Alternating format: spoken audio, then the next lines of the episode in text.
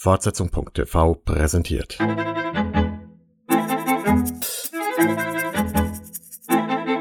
Das serielle Quintett. All aboard! So, herzlich willkommen zu einem neuen Podcast von Fortsetzung.tv. Äh, heute haben wir uns als Quintett zusammengefunden, wenn ich richtig gezählt habe. Gleich zwei? Nee, der Christopher war ja schon mal dabei, aber ich glaube nicht. Wir hatten noch nicht das Vergnügen zusammen. Christopher Hunold in Münster.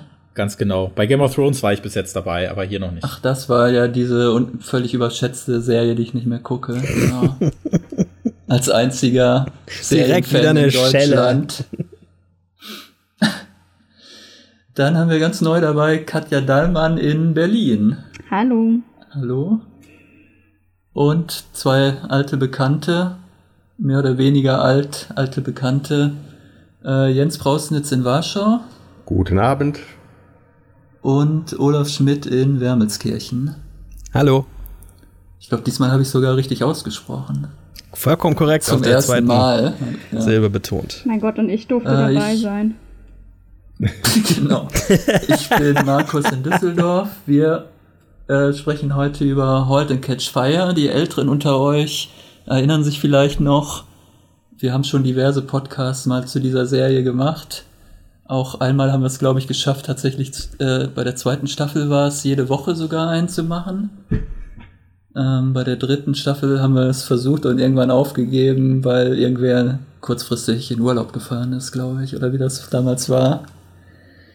Jetzt ist die vierte Staffel durch, damit ist jetzt auch die Serie endgültig durch. Es gab keine überraschende Verlängerung mehr in, in letzter äh, Sekunde, äh, wie in den Vorjahren, wo auch schon keiner mehr mit einer Verlängerung gerechnet hatte. Ja, ich, wer möchte anfangen? Wie hat euch die Staffel gefallen? Wer ist der größte Fan dieser Serie? Ich glaube eigentlich der. Wollten wir nicht äh, noch ein bisschen was zu der Serie allgemein erzählen für Zuschauer, die noch nichts davon gehört haben bisher? Ach, das, War meinst du, gibt's die- auch noch. Bestimmt. Ich glaube, wer bis jetzt nichts davon gehört hat, der interessiert sich auch nicht mehr Aber ich dafür, habe hab fast das Gefühl, dass das so eine Serie sein könnte, wo man in fünf Jahren auf irgendwelchen 20 TV-Shows you've never heard of, but you totally should watch, irgendwie heute Catch Fire ganz oben steht und das dann später so abgefeiert wird als, als ewiger Geheimtipp, aber jetzt gerade vielleicht die Leute noch nicht so viel davon haben hören wollen oder Das sonst doch- wie. Ach so. Das ist doch jetzt im Grunde schon, oder? Also ich glaube, das tauchte sogar bei irgendeinem Kommentar in einem eurer Podcasts zu der Serie auf, so von wegen, dass die beste Serie, die keiner geguckt hat. Ja. Und ich habe dann lustigerweise tatsächlich eine Headline gefunden, die genau dasselbe auf Englisch formuliert hatte. Und ich muss ja sagen, äh, mir persönlich, ich habe über die Jahre immer versucht, die Leuten schmackhaft zu machen und habe das nie geschafft. Es ist unglaublich schwer, die Serie so zu beschreiben, dass die irgendjemand, dass sich irgendjemand animiert fühlt, so spontan sich da reinzuhängen. Ja, die Dann- beste Überschrift hatte jetzt aber, ich glaube, das war wieder beim, was beim AV Club wieder? Na, kann auch woanders gewesen sein. War auf jeden Fall dann, ähm, glaube ich, die Überschrift von dem Review zur letzten Folge. Äh, Halt and Catch Fire wasn't Madman, it was Six Feet Under. da kann man auch lange drüber nachdenken. So hätte man das vielleicht pitchen können. Ey, ich habe hier eine neue Serie, es ist nicht Madman, aber es ist Six Feet Under. Versuchen wir es doch das. mit einem alternativen Pitch, der ganz aktuell ähm, Halt and Catch Fire ist das Stranger Things, nur nicht mit Monstern, sondern Computern und Internet. Das ist vielleicht ein kurzer Weg, um das zu beschreiben. Weil wir be beobachten ähm, eine Gruppe von Ingenieuren und Programmierern durch die 80er Jahre bis fast Mitte der 90er Jahre äh, und ja, begleiten deren Aufs und vor allem Ups ähm, in allen technischen Erfindungen und ähm, ja, wichtigen Wendepunkten, die es an technischen Invo Innovationen in diesem Zeitraum gegeben hat. Ja. Ich finde, dass ähm, Stranger Things spielt ja jetzt, jetzt 84, vorher 83 und ich habe versucht mal zu vergleichen, auch vor allem äh, optisch, ähm, inwieweit die Serien tatsächlich äh, in denselben 80ern hätten spielen können, auch wenn das natürlich an sich Quatsch ist. Aber da ist gerade, wenn man die erste Staffel nimmt von Halt and Catch Fire und dieses doch sehr relativ bunte von Stranger Things oder so, da würde mir irgendwie nie einfallen, dass das dass es beides dieselben 80er Jahre sein sollen, finde ich. Also ich fand es ganz interessant, das zu vergleichen, so kurz hintereinander. Aber das wirkte auf mich immer wie so eine sehr, wie eine doch sehr überzeichnete Form der 80er Jahre, was es natürlich auch sein soll. Aber da ist halt auch das Problem, dass in Catch Fire den Look halt auch so geändert hat im Laufe der Zeit. Und das vielleicht auch ein Grund ist, warum es schwierig ist, die Serie zu empfehlen, weil die als was ganz anderes endet, als wie sie anfängt, finde ich. Ja, das stimmt, Und, das haben wir äh, so. Ja, der, der, der, also nicht nur, dass der inhaltliche Fokus sich so ein bisschen verschiebt. Ich meine, ist ja klar, es wurde ja eh so viel darüber gesprochen, wie die Serie gerade zwischen Staffel 1 und 2 ähm, neu äh, aufgesetzt wurde, wie auch immer. Und trotzdem finde ich, hat ja jede Staffel so einen ziemlich drastischen äh, Neuanfang quasi gebracht. Und ähm, das macht es vielleicht dann bisschen schwierig zu sagen, so, ja, aber guck dir das mal an, weil in der vierten Staffel sowieso oder in der dritten Staffel sowieso, man muss halt diese einzelnen Punkte, diese einzelnen Staffeln halt irgendwie, man muss das alles irgendwie mögen, um da um dahinter zu steigen. Aber äh, ja, ich finde es auch das schwierig, das zu empfehlen, weil du kannst es jetzt, du kannst jetzt niemandem erzählen, oh Mensch, das, also ich weiß, dass vielen Leuten, die ich kenne, ähm, die Serie wie soll ich sagen, vom, also inhaltlich trotzdem sehr gefallen würde, auch wenn sie überhaupt keine Lust auf Computer oder den ganzen Scheiß hätten. Und ähm, das macht es dann manchmal ein bisschen schwierig, weil man muss dann immer mit diesen ganzen emotionalen Brechern kommen, sagen, ja, ja, guck dir das mal an, aber da und da und da. Und äh, ja, das macht es vielleicht wirklich ein bisschen schwierig zwischendurch. Ja, vor allen Dingen, weil er auch. auch Wer darf jetzt? Du. ähm, vor allen Dingen, weil ja auch tatsächlich eigentlich, oder so kam es mir immer vor, die persönlichen Entwicklungen irgendwie so der rote Faden sind, an denen dann alles angehängt wird. Also es, ich versuche dann auch immer, ja, die Serie zeichnet die technischen Entwicklungen der 80er und 90er Jahre äh, nach und bereitet quasi den Boden dafür, wie wir heute leben. Also die nimmt ja viele Entwicklungen so in, in ihrer Anfangsphase vorweg. Ähm, und, und man kann dann sehen, wie sich das dann später entwickelt hat zu dem, wie wir das Internet und, und äh, Computer und so weiter und Technologie generell heute kennen. Ähm, aber sie macht das ja ganz subtil anhand dieser vier Personen und das, dieses Ensemblestück, was es ja die ganze Zeit ist, was es am Anfang ja gar nicht sein sollte. Du hattest es ja schon gesagt, dass der Fokus sich ganz doll verschoben hat, weil äh, das ursprünglich so eine Madman, äh, so ein Madman-Nachfolger werden sollte, der dann wieder diesen charismatischen äh, diese charismatische Lehrstelle, die äh, Joe McMillan ja darstellt, ähm, im, im, Fokus haben sollte und dann aber komplett davon weggekommen ist. Und dann wird es eben dieses Ensemblestück. Und das halt anzupreisen, ist, wie gesagt, fand ich auch immer extrem schwierig, ähm, weil die Serie halt generell so stark mit subtilen Mitteln arbeitet, dass es eben nicht dieses, es ist eben nicht Mad Men mit diesem wirklich ausgefeilten Kostüm und äh, Setting, was halt diese, diese ähm, 60er Jahre, die halt so einen so sehr ausgeprägten und ähm, gestochenen Stil haben, darstellt. Und ich fand sogar, dass die in ihrem, ich habe ehrlich gesagt Stranger Things nicht gesehen und kenne da halt nur so Bilder von, aber ich kann mir gut vorstellen, den Vergleich, den du ziehst, dass das halt irgendwie bunter und überhöhter ist. Und die Serie ist eben auch in ihrem, also Hold and Catch Fire ist in ihrem Look halt auch so dermaßen runtergeschraubt, dass es für mich eigentlich immer ein bisschen zeitlos daherkam dadurch. Also klar, man kann es immer verorten, das sind die 80er und dann verändern sich die Frisuren und die, der, der Kleidungsstil und so. Natürlich bewegt es sich so durch die Zeit. Aber es ist, äh, für mich war es mehr immer so eine Andeutung ähm, was, was halt die, die Aussagen, die die Serie trifft, natürlich auch wesentlich allgemeingültiger macht, wenn man eben nicht sagen kann, ach naja, das waren halt nur die 80er Jahre und das kann man jetzt irgendwie, ne, das ist jetzt vorbei. Ähm, und da sind ja die, Entschuldigung. Nee, nee, nur zu. Und äh, wir sind sehr höflich äh, in diesem Podcast, merke ich schon. Ähm. Nee, das halt gerade so der Unterschied zu Mad Men auch ist, finde ich, dass da die, die Ära, die Zeit und das Ganze drumherum so ein bisschen eh schon die Hauptrolle gespielt hat. Und bei Heute in Catch Fire ist es viel mehr die Geschichte oder sind es viel mehr die Personen, finde ich. Ähm, das hätte letztlich auch eine andere Geschichte sein können, aber Mad Men hättest du trotzdem nur in den 60ern, 70ern spielen lassen können. Und bei Stranger Things ist es sowieso was anderes, weil das letztlich eine so ein Zitate, Remix, Hommage, wie auch immer ist, wo du, wo es einfach darum geht, dass du alle fünf Sekunden Ah ja sagen kannst, weil du jetzt die Referenz verstanden hast. Und ähm, also ich mag die Serie auch, aber die finde ich, schaue ich dann halt auch aus einem ganz anderen Grund, weil die halt dann einfach unterhaltsam ist und so. Und wie gesagt, zwischen Mad Men und ähm, Heute Catch Fire ist dann, finde ich, auch schon alleine der große Unterschied. Das, wie gesagt, bei der einen Geschichte ist das wirklich viel mehr, viel mehr äh, Story und, und, und Charakter zentriert und bei Mad Men schaut man sich halt einfach diese, diese Zeit einfach gerne an.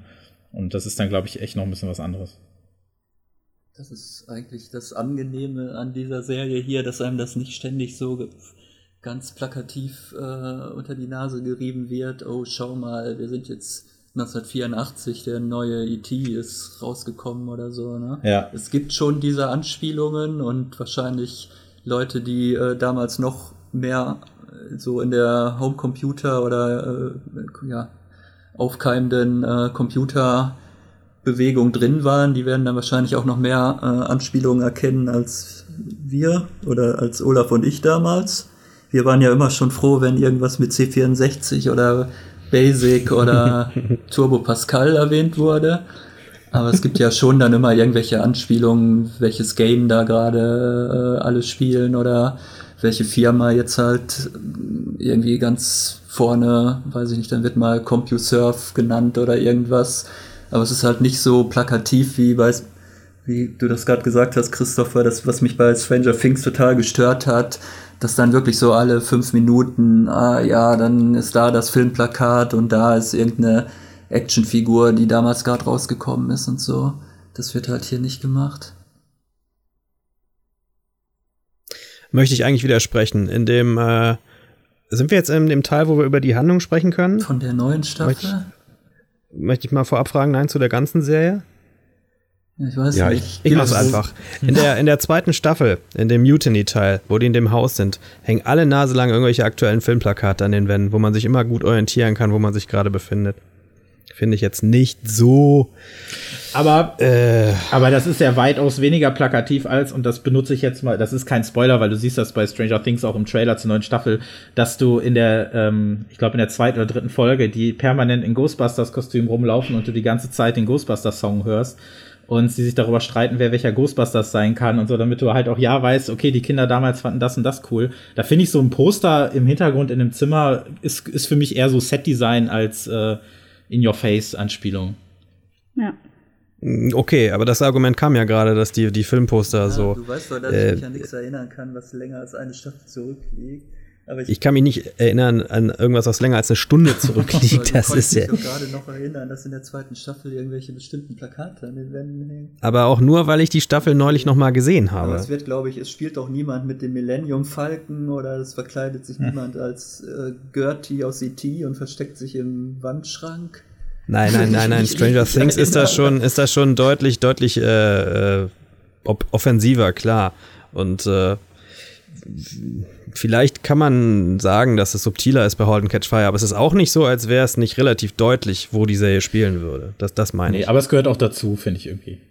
Also, oder auch, ja, also, ich habe da auch ich habe da überhaupt kein Problem mit. Ich habe da auch bei, bei Stranger Things kein Problem mit. Ich mag das sogar. Ja. Ich freue mich ja immer, wenn ich sehen kann, wann eine Serie spielt, ohne dass ich irgendwie äh, mich eine Dreiviertelstunde lang fragen muss, in welchem Jahrzehnt bin ich überhaupt. ich mag sie ja auch. Ich, es gibt halt dann, also manchmal ist es halt penetranter, als, äh, als es sein müsste. Und ähm, ersetzt dann irgendwann die Geschichte. und das absolut, ist so klar, eine Sache. Aber ja. wie gesagt, ich, das sind halt, einfach- ich finde, die Serien sind dann trotzdem einfach nicht vergleichbar. Also, das, die, die einen halt eigentlich nur das Jahrzehnt, in dem sie spielen. Ähm, Obwohl sind wir jetzt, sind wir doch in einem anderen äh, Jahrzehnt angekommen in der letzten Staffel, oder? Wo sind wir jetzt irgendwo in Mitte der 90er doch schon oder Anfang der 1994, oder? Ging Ja, sie zu so. Ende. Ja. Genau. Wo dann ja schon der große Wettstreit Yahoo gegen eine Google gab es damals noch gar nicht, oder? Yahoo genügt ja in dem Falle.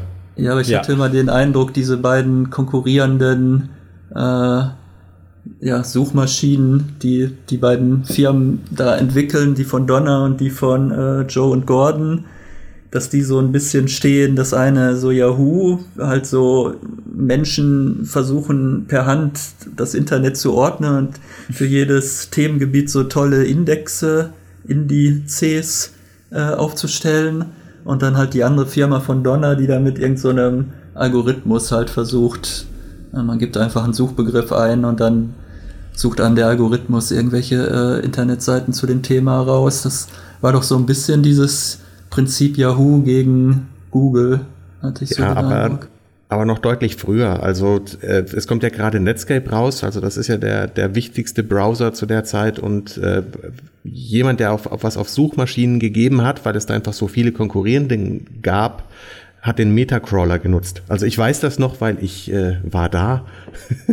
das war genau der Anfang äh, der, meiner Internetnutzungszeit und äh, Metacrawler war eigentlich der Gedanke, dann eben auf die Suchmaschine zu gehen, die alle anderen Suchmaschinen äh, benutzt und deren Ranking dann quasi nochmal auflistet. Und das war halt eben alles das Beste, was man eigentlich machen konnte vor Google oder man musste sich durch fünf verschiedene Suchmaschinen klicken.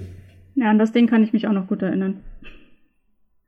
Aber lustigerweise ist ja dieser Gegensatz, so diese, ähm, der Computer als reine Rechenmaschine, ähm, der den Menschen vielleicht auch in gewissermaßen fremdsteuert und dann der Computer als so dein persönlicher Freund oder Begleiter ist ja was, was sich dann durchaus auch durch die Serie gezogen hat, oder? Als äh, genereller Ansatz. Das ging ja schon los. In, ich habe jetzt äh, in der Vorbereitung nochmal, ich da wollte eigentlich nur die ersten, die allererste Folge nochmal gucken, um zu sehen, wo sich da die ganzen Kreise geschlossen haben, weil da gab es ja so ein paar. Ähm, und bin dann hängen geblieben und ähm, da ging es aber schon los, dass Cameron sagt, ja, der braucht ein buntes Interface und der muss dich im Schach schlagen können und so. Also redet von einem Computer wie von so einem, ne, von so einem Freund. Ähm, und und äh, die beiden anderen sind halt äh, hauptsächlich daran interessiert, das Ding schneller zu machen, ähm, es leistungsfähiger zu machen und haben so eher diesen, diesen technischen Ansatz, wobei das ja lustigerweise dann am Ende kippt. Also Cameron ist ja dann später diejenige, die diese Entwicklung die Donner sieht, dass die Leute eben Computer benutzen, wenn sie vernetzt sind, vor allen Dingen, um miteinander zu kommunizieren, ähm, das irgendwie verpasst. Und am Ende ist es ja eher der Suchmaschinenansatz von Gordon und Joe, der eher dieses Persönliche betont und ähm, das äh, Rover, ähm, was Donner damit entwickelt, ähm, hat halt diesen Algorithmusansatz. Aber Cameron ist immer noch, äh, verfolgt ja diesen, diesen Ansatz immer noch. Also das, was sie dieser äh, Alexa vorstellt, geht ja in die Richtung eine AI, also dieses äh, Maschinen selbstlernende ähm, Algorithmen-Ding, das ist, verfolgt sie eigentlich immer noch weiter. Und da ist sie eigentlich ja auch auf einem guten Weg in die Zukunft, immer noch. Also ja. war ihrer Zeit von Anfang der Serie bis zum Ende der Serie immer noch um gut 20 Jahre voraus. Ja, das erste Mal, als sie auftaucht in der Serie überhaupt, das hatte ich jetzt noch mal gesehen, sagt sie quasi das Internet voraus. Ja, das stimmt. Das stimmt. Das ist als Joe dann sein äh, Let me start by asking a question, genau. question und so, ne? Und dann erzählt ja. sie ja auch davon, ja. dass in zehn Jahren alle Computer miteinander vernetzt sind, genau. etc. etc. Ja. ja, das stimmt. Es sind ja ungefähr zehn Jahre, oder? Die die Serie dauert.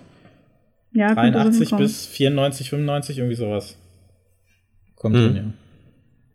Ja, in der Serie sieht es jetzt eigentlich so aus, als hätte dieser Indexierungsansatz mit menschlicher äh, Intelligenz oder menschlicher Expertise dahinter, der hätte jetzt eigentlich gewonnen, weil Yahoo jetzt groß im Netscape-Browser gefeatured ist. Aber letztlich hat sich das dann auch als falsch erwiesen. Wo ist Yahoo heute geblieben? Ja, das ist aber gar nicht der, der Algorithmusansatz. Das wäre der Rover-Ansatz gewesen. Alles und das Kuratierte ja, das ist, ist, ja eher bei das, was Ist das nicht, was äh, Haley erfunden hat? Ja, ja das Comet. Comet ja. Genau. Ich glaube, ihr habt auch gerade die Namen ver verwechselt, oder? Ist nee. Rover nicht von Donner? Ja, die, genau. Das Ding? Ja, ja, genau. Ja, und Haley hat auch dieses, wo dann doch, wer sagt das? Sagt das Gordon irgendwie? Ja, äh, ähm, das beste Themengebiet in, in, unserer Suchmaschine ist ja irgendwie irgendwas, wo Haley sich so besonders Comedy, gut auskennt. Comedy. Ja weil da hat sie halt die Expertise und das hat sie super toll gepflegt. Also eigentlich dieser Ansatz so, man möchte kuratierte Links bekommen, wo so eine Fachexpertise von einem Menschen oder halt einem Team dahinter steckt. Und das hat Yahoo doch auch gemacht. So kann ich mich noch dran erinnern. Ach echt? Musste man eine halbe Stunde suchen. Wenn irgendwie, weiß ich nicht, man suchte irgendwie äh, einen Experten auf irgendeinem Gebiet, dann hat man eine halbe Stunde sich durch irgendwelche Yahoo-Verzeichnisse gewühlt, bis man einen gefunden hatte. Man hätte aber genauso gut bei Google einfach eingeben können, Experte Mikrobiologie Köln und dann hätte man den auch in einer halben Sekunde als ersten Treffer angezeigt bekommen wahrscheinlich. Ähm, aber wollen wir es nicht mal auf den Punkt bringen, dass der, das ganze Internet oder Computergerede eigentlich nur, um es mit Joe zu sagen, äh, the thing is that gets you to the thing, nämlich zu der Menschlichkeit, zu den Figuren, die mhm. halt sich aus dem Korsett, das ihnen die erste Staffel noch ge äh, gegeben hat, eben befreit haben. Und vor allem die, die, die Frauenfiguren, was wir auch schon rausgearbeitet haben, eben dass der Fokus eben mit der zweiten Staffel weggeschiftet ist von, von der äh, Joe McMillan zentrierten Handlung hin zu der Dynamik zwischen Cameron und äh, Donna. Und das kommt ja zu einem famosen Finale in der vierten Staffel. In dem nämlich Joe dann eigentlich in, im Staffelfinale nur noch mal am Anfang, weiß ich nicht, zehn Minuten und dann in der letzten Szene noch, überhaupt noch mal auftauchen darf. Und eigentlich hatte ich dann echt so gedacht, ist das jetzt hier die Donna und Cameron Show, die letzten 60 Minuten oder was genau, wo will man jetzt mir hier eigentlich? Also deswegen fand ich das ein relativ unrundes Serienende, weil das war eigentlich nicht mehr das Serienfinale zu dem, ja, zu dem Piloten oder wie die ganze Serie mal angefangen hat. Aber das ist doch gut, oder? Also ich meine, ich fand ja die erste Staffel auch schon oder finde ja nach wie vor die erste und die zweite Staffel eigentlich mehr oder weniger gleichwertig als beste Staffel in der Serie. Also ich, finde fast, dass jede Staffel besser ist als die davor. Ohne dass die erste schlecht ist. Ich finde alle gut, aber mhm. ich finde, die wurden von Staffel zu Staffel immer besser. Ja. Und ich finde das Finale auch super rund. Also ich meine, ganz billig gesehen, klar, wenn ihr jetzt die Klammer wieder schließt mit, er steht vor den Leuten, fragt wieder das Gleiche, bla bla bla. Ähm, weiß ich nicht. Man könnte höchstens sagen, dass das theoretisch kein, kein Serienfinale sein könnte, weil du auch sagen kannst, das könnte auch ein Staffelfinale sein und du kannst da ja immer noch dran ansetzen. Aber ich fand das super rund. Ich fand das, wir sind ja jetzt eh schon im Spoilerbereich, ne? Weil wir haben ja jetzt schon erzählt, wie es ist. auch gleich noch, Gordon ist übrigens tot. ja. Das war schon drei Folgen vor dem Staffelfinale ist er plötzlich schon ja, tot. Da müssen wir natürlich auch drüber den, sprechen. Von der 50-50 äh, Gender äh, äh, Ausgewogenheit ist ja dann der eine Part schon mal weg. Ich glaube, den äh, hier war, wie heißt er? Toby Hass. Boss. Äh, den sieht man ja in der letzten Folge auch nur noch mal kurz. Aber der kriegt ja sein Happy End, das ist ja super. Ja, aber deren, ich, ich verstehe das Problem nicht, deren Handlungen sind ja auch zu Ende. Deren charakterliche Entwicklung hat ein Ende genommen, bei beiden Figuren. Sowohl bei, bei Toby Husses Figur, der Name jetzt gerade auch entfallen ist. Boss, glaube ich. Ähm, ja, genau. Als auch bei, ähm, bei Joe. Was willst du denn da noch großartig ja, aber erzählen? Wieso, äh, wieso hat man denn das schon zwei oder drei Folgen vorher zu einem Ende gebracht? Das wäre jetzt ungefähr so, als wenn bei Mad Men Don Draper in der letzten Folge nur noch in der zwei Szenen, in den letzten beiden Szenen auftaucht und vorher kriege ich irgendwie erzählt, wie es Joan und äh, Peggy Olsen geht oder so. Aber ja. es ist ja nicht Mad Men, es ist ja nicht die Eben. Joe McMillan Show gewesen. Ja, also ich war ja auch nicht die Donner und Cameron Show. Na, zum großen Teil schon. Ich finde nicht, ja. dass der eine da wichtiger ist als, also klar, dass diese, diese Dynamik, wie das jetzt zu Ende gebracht wurde, in Anführungszeichen mit Donner und Cameron, es ist doch super zu Ende gegangen. Also ich finde, also mir bleibt da jetzt auch an sich keine Frage offen in dem Sinne. Neben mir auch nicht. Also ich finde, die, die haben die Serie wirklich unglaublich toll zu Ende gebracht. Ich habe mhm. sogar teilweise den Gedanken gehabt, die Tatsache, dass die Serie nicht so viele Leute geguckt haben, hat denen natürlich auch viel Druck weggenommen. Also das ist sowas, was ich wie so eine seltene Blume einfach entfalten konnte, ohne dass jetzt auch auf dieses Staffelfinale dann zum Beispiel, ich meine, äh, ich habe das Gefühl, dass Game of Thrones bald darunter zusammenbricht, äh, unter der Erwartungshaltung, jetzt das alles irgendwie zu einem runden Ende zu bringen. Ähm, und hier hat, die haben sich ja unglaublich viel Zeit genommen, was jetzt überhaupt nicht bedeuten soll, dass da irgendwas langatmig dran war. Im Gegenteil. Ja. Ähm, also diese ganze, ähm, das ist sehr lustig, dass, naja, was heißt hier lustig, ein bisschen makaber, dass die Flaschenhalsfolge dann in der vierten Staffel ist ja die, wo die alle in diesem Haus sind, mhm. um äh, halt nach äh, Gordons Beerdigung. Ähm, und, und, und dort nochmal diese ganzen Reaktionen rausgespielt werden und sich die Serie wirklich komplett Zeit nimmt, die, das Verarbeiten jeder einzelnen Figur zu erläutern. Und dann geht's halt nochmal zurück auf dieses, auf diese berufliche Ebene oder halt diese Verknüpfung von beruflichem und persönlichem, um dann eben auch die anderen Handlungsstränge zusammenzubringen. Und eine, also einer meiner absoluten Lieblingsszenen ist halt, wie Donna und Cameron da in dem ehemaligen äh, ja. Mutiny-Gebäude stehen und hinter ihnen plötzlich dieses virtuelle ähm, Phoenix-Logo aufploppt, äh, was halt, was es halt nie geben wird, ne? Und sie halt ähm, rückblickend auf eine Rückblick, äh, zurückblicken auf eine Firma, die es halt nie gegeben hat und das alles quasi gedanklich nochmal durchspielen. Ähm, und das erinnert mich auch wieder an so ein Ding, was diese Serie so wunderbar gemacht hat, und zwar ähm, eine völlig andere Variante von kriegen sie oder kriegen sie sich nicht. Also wie oft ich da mitgefiebert habe in den vier Staffeln, dass zwei Leute endlich miteinander arbeiten werden. Das ist phänomenal. Also das habe ich auch, glaube ich, sonst nirgendwo erlebt und ähm, das ging mir mit, mit Cameron und, und Donna auf jeden Fall so, dass ich gedacht habe, oh Gott, bitte frag sie endlich, ob sie da in dieser Firma mitmachen will. Ihr würdet so super zusammenpassen, das wird ganz toll. So. Ja. Und, und genau so ging es einem halt auch mit, mit, mit anderen äh, Konstellationen, ja, weil die ja immer in wechselnden äh, Konstellationen dann äh, Projekte zusammen haben. Ähm, und das ist halt der perfekte Abschluss dafür, vor allen Dingen, weil es ja dann eben doch nochmal aufgegriffen wird. Also am Ende steht ja dieser Satz, mhm. ja, ich habe eine Idee, was im Prinzip die ganze Serie wunderbar zusammenfasst. Ähm, ich hatte einen Podcast gehört äh, mit Alan Sepinwall, ähm, und da hatten er und sein äh, Co-Podcaster sich lange darüber unterhalten, dass das für sie der, das eigentliche Ende der Serie war. Also diese Klammer mit, mit Joe, die gab es dann halt nochmal, weil sie eben ursprünglich mit ihm angefangen haben und mit dieser Szene vor der Klasse und so. Ähm, und die, diese beiden Szenen sind ja auch meines Erachtens großartig kontrastiert, weil er als völlig anderer Mensch vor dieser neuen Gruppe junger Menschen steht, als die Person, als die er damals irgendwie angefangen hat vor, genau. vier Staffeln. Und, und sogar noch was, weil es ist ähm, sein Kompromiss für den unerfüllten Kinderwunsch. Genau, ja, auf jeden Was Fall. sowieso, es ist so selten, dass man äh, äh, mit er, erzählerisch in irgendeiner Form mit Männern konfrontiert werden, die einen Kinderwunsch haben. Und wie, wie fantastisch der erstmal, das erstmal abgebügelt worden ist, ein paar Folgen vorher von Gordon, nimmt mit, mit dem, während er diesen Milchshake weg, wegwischt, ja. wutentbrannt und äh, Joe hinter sich sitzen hat und ihm das so an den Kopf knallt, ne? du, du, du wirst ja niemals Vater sein und da in Joe wirklich was zusammensackt. Also das ist, äh, ich habe, glaube ich, in keiner Szene jemals mit Joe so gelitten wie in diesem Moment, wo er das dann, wie er das dann runterschluckt. Ja, und deswegen ist es so ein wunderbares Nekoda, ähm, eben am Ende noch ihm dieses Ding zu geben, dass er einen Kompromiss für sich gefunden hat, eben dieses Licht am Horizont äh, hinter dem Sturm, wie es diese doofe Tarotkarte symbolisiert, dieses Ding hat er für sich gefunden, indem er eben das Wissen, was er angehäuft hat, quasi weitergibt an die nächste Generation. Was sich ja auch durch diese Staffel durchgezogen hat, ganz exemplarisch an Haley, mhm. ne?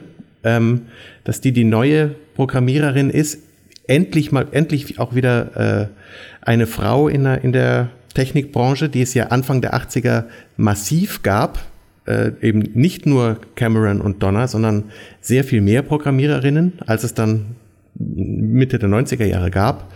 Und dafür steht Haley, die halt ihre Mentoren hatte in, in Joe, aber genauso in Gordon, den sie ja als in diesem quasi Meditationstape auf den Ohren hat. Auch ganz großartig. Ähm, da kommt alles zusammen. Also diese, dieses hoffnungsvolle Weitergeben. Gen ja, den Generationen Staffelstab übergebend. Und dazu passt ja auch diese schöne Rede, die sie da am Pool gehalten hat, als es darum ging, so, ähm, ja, äh, ihr werdet alle irgendwie Ideen haben und wenn die Idee von einem Mann ist, dann muss sie nicht unbedingt besser sein, sondern sie bekommt nur mehr Aufmerksamkeit und wir werden Konkurrentin mhm. sein, aber wir müssen trotzdem zusammenhalten, etc., etc. Und ähm, das, das passt da halt super rein. Ja. ja. Also dieses ganze Feminismus-Thema wird ja genauso subtil an die Figuren angeknüpft wie diese technischen Entwicklungen, die danach gezeichnet werden. Ich hatte jetzt noch mal äh, in, in der ersten Staffel gibt's ja diesen Moment, wo äh, Donna scheinbar, wie sich herausstellt, hat äh, Joe dann dieses ganze Drama irgendwie äh, künstlich herbeigerufen, aber erstmal rettet sie ja scheinbar die gesamte Firma und muss dann unter falschem Namen mhm. antreten und obendrein kriegen die ganzen Typen um sie herum dann auch noch den Ruhm, weil sie halt nicht als, dadurch, dass sie in der Firma nicht arbeitet und sie, das, sie sich da vor den Journalisten, äh, der durch Zufall dieses ganze Szenario da beobachtet, nicht die Blöße geben wollen, ähm, wird sie halt so abgetan äh, und, und die ganzen Typen marschieren dann los und erzählen ihre Heldenstory, wie sie da die Firma gerettet haben. Und das ist einfach so wunderbar ähm, feinsinnig erzählt, ohne das an die große Glocke zu hängen. Ja, es ist einfach ein exemplarisches, ähm, eine exemplarische Szene, die aber so viel aussagt und äh, halt dieses ganze ne, dass äh, Frauen eben viel stärker um Anerkennung äh, kämpfen müssen in der Berufswelt, eigentlich heute noch. Ähm, und deswegen, und das sind auch so die Momente, wo einem diese Serie so unglaublich zeitlos vorkommt. Weil sie halt mit, mit sehr, sehr einfachen Mitteln Probleme aufweist, die wir halt immer noch haben und die, die eben nicht nur zeitgebunden sind. Und das aber auch überhaupt nicht an die große Glocke hängt, sondern dann eben mit einem Satz irgendwie, Gordon stellt sie als Susan Fairchild vor und dann marschieren sie alle los und sie bleibt da stehen und guckt ja. denen etwas traurig hinterher und kümmert sich dann um die Kinder. So. Eigentlich ist es deshalb auch schon fast tragisch, wenn man jetzt an die Rede im Finale denkt, dass die auch 2017 genauso hätte formuliert ja, werden absolut. können wie 1994, 95, wie auch immer. Also das ist eigentlich schon, da musste ich auch einmal schlucken, weil ich meine, das ist natürlich in vollem Bewusstsein so formuliert und ja. dass du auch daran denkst, es hat sich eigentlich nicht allzu viel geändert. Und ähm, ja, dass jetzt quasi die Generation Haley vielleicht heute die gleichen Reden schwingen müsste wie Donna damals. Ja.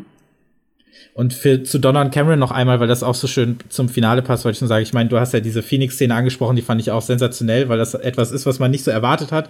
Ich meine, erst während sie angefangen haben zu sprechen, habe ich erst mal gemerkt, was die, was die Autoren da mit einem machen wollten.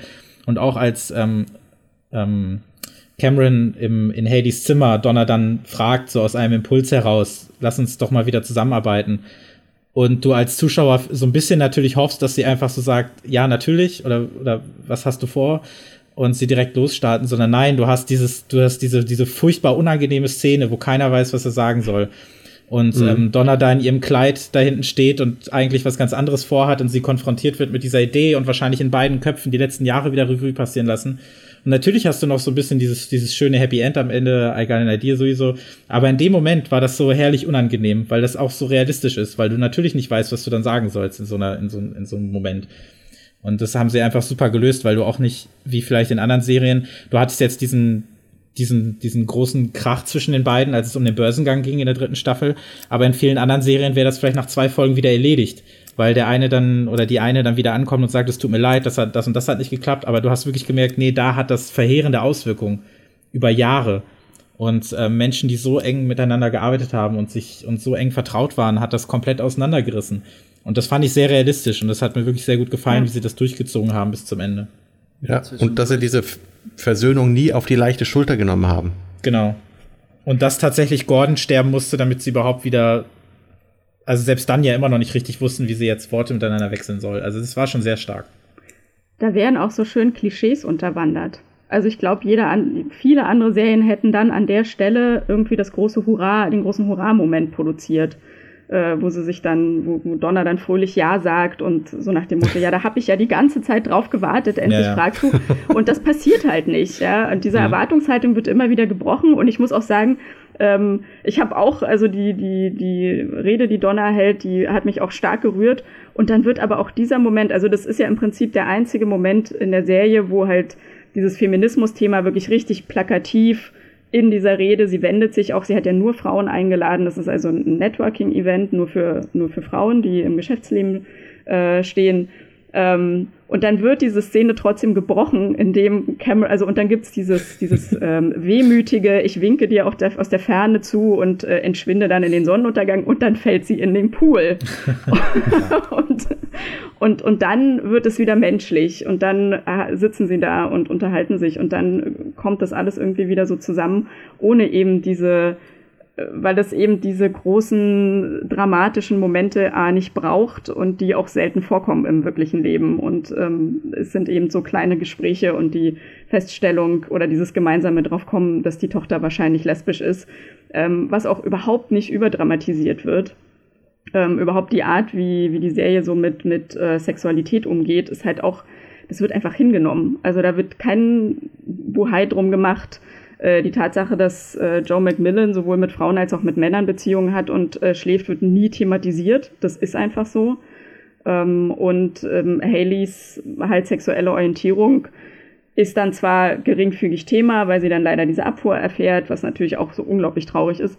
Ähm, und aber es ist mehr so ein sich den Eltern annähern oder nicht und ob sie es halt verstehen und und das passiert dann eher auf dieser auf dieser Ebene, als dass daraus irgendwie so ein Politikum gemacht wird.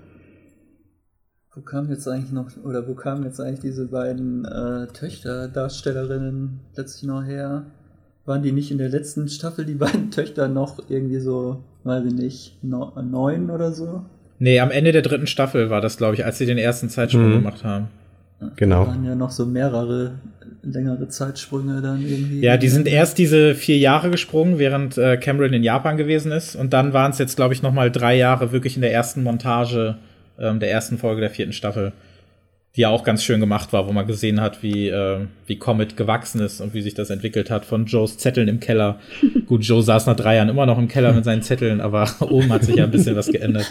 Ja. Und wo es auch schon ein Foreshadowing von Gordons Tod gab. Und das ist, weil, das habe ich mir nochmal angeguckt auch, weil das ist, gibt ja diese fließende Sequenz, die ja, ja, zwar digital zusammengenäht ist, aber es gibt trotzdem einen Bruch da drin, ein also erstmal wird das äh, aus Gordons Perspektive erzählt, weil die Kamera quasi immer an ihm dran klebt und wenn, bewegt sie sich mit ihm rauf und runter ne, aus dem Erdgeschoss in, und nach oben. Und dann hat er quasi einen Filmriss, als er sich die Schläfen massiert. Und dann sind sie draußen im Wald beim Zelten oder wie mhm. auch immer und Joe fragt, ne, are you alright?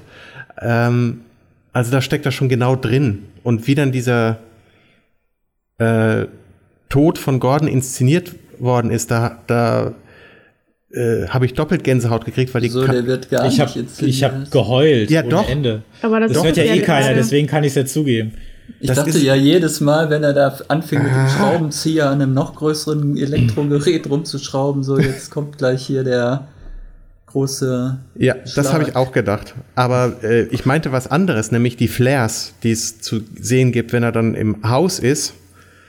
Ähm, und diese er diese von die, ihm. Genau. Ja. Wenn er. Donner an sich vorbeigehen sieht, ja, weil die genau. ganze Serie, die ganze Staffel ist mit äh, mit normalen Objektiven gedreht und hier haben wir anamorphe äh, Objektive, weil das ist kein nicht digital hinzugefügt, sondern es ist ein ist ein Ding, was äh, ja aus den Objek verwendeten Objektiven kommt. Das sind echte ähm, Flares, also diese, ne, diese horizontalen Lichtblitze, die, die dann sich durchs ganze Bild ziehen. Diese J.J. Abramschen Lensflares oder was meinst du? Ja, aber die sind in Camera.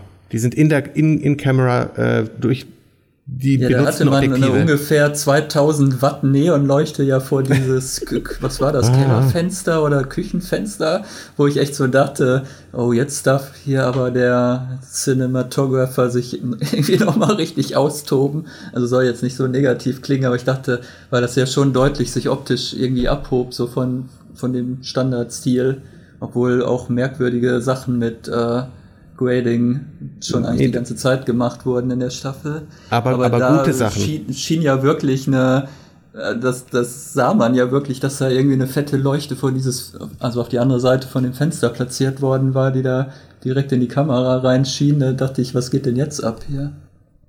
Diese Flares, das war wirklich gut. Das war, und das gab es nämlich auch schon einmal vor, nämlich in der Szene, wenn äh, Gordon seine Notizbücher verbrennt.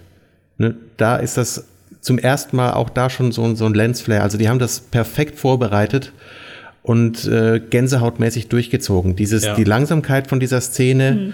das dann taucht auch dann, dann äh, Donner summt ja auch dieses ähm, Disney-Lied, ne, als Schlaflied, wo, wo, wo Gordon Folgen vorher nach der Melodie gesucht hat, auf, ne, auf der Zunge hat und nicht dahinter kam, was es ist. Das ist, dass man nicht eine Szene hat, wo sich seine, seine Freundin über den, seinen Leichnam stürzt. Also sie haben um all diese Klischees einen kompletten Bogen gemacht. Und dafür bin ich so dankbar. Ja, es absolut. gibt keine Beerdigungsszene, sondern sie steigen danach ein, wenn es ja. um Trauerarbeit ging. Ja. Äh, oder äh, auch noch in ähm, diese ganzen Reaction-Shots, wenn die, wenn die ganzen Figuren von Gordons Tod erfahren. Ne, da, das gibt einem ja genauso Gänsehaut. Ne? Wenn, wenn Donner ihn anruft und dann geht die, die andere ans Telefon. Hm. Und man sieht nur Donners Gesicht. Dann sieht man äh, Joe draußen im Auto sitzen, wie er sieht, dass Donner nochmal rauskommt. Und er dann eben aus dem Auto nochmal aussteigt. Wo man auch, es ist einfach fantastisch. Jeder dieser Momente. Und du weißt ja eigentlich schon, was kommt, aber du hoffst, dass sie was ganz anderes sagt. Also es ist ja, ja. nicht so, als wäre es dann noch eine Überraschung, aber es ist dann, wenn sie wirklich einfach nur ganz stumpf sagt, Gordon's dead, und dann ist die Folge vorbei. Also, also ich war, ich war völlig am Ende. Also ich ja, habe wirklich erstmal losgeweint. Also das war auch die Folge danach. Also dass man sich ja. dann noch mal eine ganze Folge dafür genommen hat, sich wirklich nur auf die Figuren zu besinnen. Und da muss ich sagen, ähm, vorhin, als es darum ging, ähm, eine Szene, wo man so mit, mit Joe mitgelitten hat, das fand ich in der Folge extrem, weil ihm ging es am schlechtesten von allen. Genau. Also so offensichtlich. Und als sie da alle am Tisch sitzen und essen und er einfach nur sich so er so, so, so zittert und weinen möchte und alles. Und das, mhm. hat, das hat mir komplett das Herz gebrochen, wenn ich das so sage. Ja. Also ich fand und das so schrecklich. Und, ja. ja. Und Boss ja. war doch so feinfühlig, mit dem, wie er ihn so ganz, ja. ganz dezent dahin manövriert hat, das Chili zu probieren. Ja. Ob es für die Kinder nicht so scharf ist. Ja. Das und ist so gut geschrieben. Ich bin, ich bin, ja, ich bin, ja, geflennt wie, wie ein Schoßhund. Ja, absolut, ich auch. Und das ist halt so wirklich diese, da kann man auch die Autoren nicht oft genug für loben, wie sie es halt geschafft haben, die Figuren in den, in den richtigen Momenten die richtigen Sätze zu geben. Und das gerade bei Boss, der ja natürlich jetzt seit seiner Rente jetzt nicht mehr allzu viel zu tun hat, aber der nicht einfach nur immer nur da war und so den, den, den Klaps auf die Schulter und alles wird gut Onkel gegeben hat, sondern wie, wie, wie wichtig er für die Figuren dann auch immer gewesen ist, mit dem, was er sagt und wie er es sagt. Und das war in der Folge auch äh, wirklich, wirklich groß. Und das Apropos ist, äh, Autoren, das war ja einer der Chrises, der beiden Chrises, die, die mhm. äh, da Regie geführt hat, aber vielleicht erteilen wir unserem Chris dieser Runde mal wieder das Wort. Wieso, der redet doch schon die ganze Zeit. ich verstehe auch nicht. Wenn das ein Hinweis sein soll, dass ich ein bisschen weniger reden soll, ist es auch okay. Nein. Wer heißt denn hier noch Chris mit Spitznamen? Der Olaf. ich heiße nicht Chris, ich habe noch nie Chris geheißen. Aber er hat nichts dazu zu sagen. Ach so, ich bin gemeint. Äh, ich äh, ich, ich kann mich hier allen nur anschließen, also allen positiven äh, Stellungnahmen. Ich, deswegen höre ich eigentlich nur interessiert zu. Ich möchte auch nicht in so einer Fünferrunde dann immer noch dazwischen mit Ja, finde ich auch, ja, genau meine Meinung. Ist irgendwie auch Quatsch. ja, seltsam, wo du sonst immer so kritisch bist. Ja, äh, weiß nicht, also die Staffel. Die Staffel hattest du irgendwie kein, dann keinen Bock mehr oder wir meinten eigentlich jede Woche so, warum machen wir hier eigentlich noch einen Podcast, weil eigentlich passiert da nichts mehr großartig und wir haben eigentlich nicht mehr viel eigentlich zu sagen. Ja, das hat sich geändert. Die vierte Staffel finde ich tatsächlich die beste von allen. Ähm, was daran liegt, dass sie jetzt wirklich komplett eigentlich auf die Emotionalität der äh, Interaktion der Figuren untereinander setzen. Und das fand ich alles so passend und es hat mich auch teilweise wirklich so, so emotional mitgenommen. Also auch Gordons Tod sowieso, aber auch viele andere Szenen in der Staffel das hat mich komplett abgeholt. Vielleicht lag es auch daran, dass wir jetzt in den 90ern sind. Die Musik finde ich jetzt viel besser als vorher, weil das jetzt auch meine Jugend plötzlich ist, die da so äh, ja. in Musikform vorkommt. Ich weiß es nicht. Ich, also so eine kleine Kleinigkeit am Rande. Die neu eingeführte Freundin von Gordon, die ja da gecastet wird als Expertin für Metal, das fand ich so großartig. Mhm. Die Szene, ich, ich kenne mich mit der Musik ja ziemlich gut aus. Die Szene war fantastisch geschrieben und auch tech und auch äh, inhaltlich vollkommen korrekt. Denn sonst hört man nur Quatsch über Metal in, in, in irgendwelchen Serien. Das stimmte alles, was die gesagt hat. Das war super. Und ich so, jawoll, das geht doch. Und das, das spricht halt auch wieder, wie ihr, wie ihr ja auch schon gesagt habt, für die Qualität der Autoren, dass sie diese Figuren alle ernst nehmen und äh, ja. Und nicht wie, wie in Stranger Things, um das mal kurz äh, äh, einzuwerfen, wo ein Typ gleichzeitig äh, die Scorpions, Bon Jovi äh, und Metallica hören soll. Also da ist, da stimmt ja wohl gar nichts. Das fand ich auch überhaupt nicht glaubwürdig bei Stranger Things. Also das waren da wirklich zwei Lager in den 80ern, diese beiden Musikrichtungen. Es gibt ganz schön bei ähm, AMC hat auch äh, einen eigenen Account bei Spotify für die Serie. Und das kann ich mal wirklich nur empfehlen. Für jede der Hauptfiguren gibt es eine eigene Spotify-Playlist. Ähm, für die eigenen, ohne jetzt Werbung irgendwie dafür zu machen, aber ähm, für jede Figur quasi. Also für jede Staffel gibt es einen eigenen Soundtrack natürlich und aber auch für jede Figur einen eigenen Soundtrack. Und ich finde das wahnsinnig das gut getroffen. Mysteriöse Soundtrack-Album, was aber nirgendwo offiziell erschienen ist und nur gegen Bitcoins, glaube ich, äh, in, in, den USA bestellt oder runtergeladen werden Stimmt kann. nicht. Nee, man kann es auch auf Platte kaufen. von dem Paul Hasslinger einen richtigen offiziellen Score kaufen. Ja, den meine ich doch. Mit dem Trente Den kannst du ganz normal äh, kaufen, äh, auch bei Amazon und so. Ah inzwischen. Aber das nur am Aber ich glaube auch tatsächlich erst seit ein paar Monaten jetzt. Jetzt reden wir immer durcheinander, aber das macht ja auch nichts. Es ging so lange gut.